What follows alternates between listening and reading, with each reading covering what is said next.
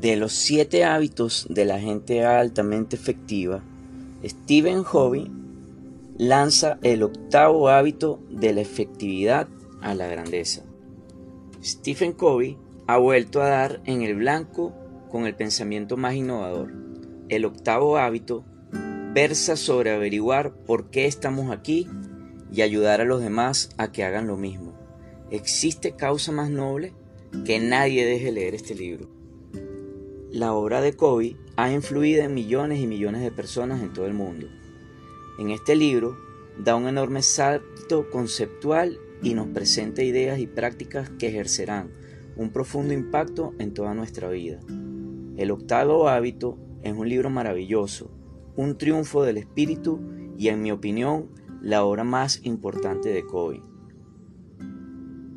Espero que Stephen escriba una docena de libros más, pero si no lo hiciera, está claro que el octavo hábito será el logro supremo de toda la vida de servicio a la empresa.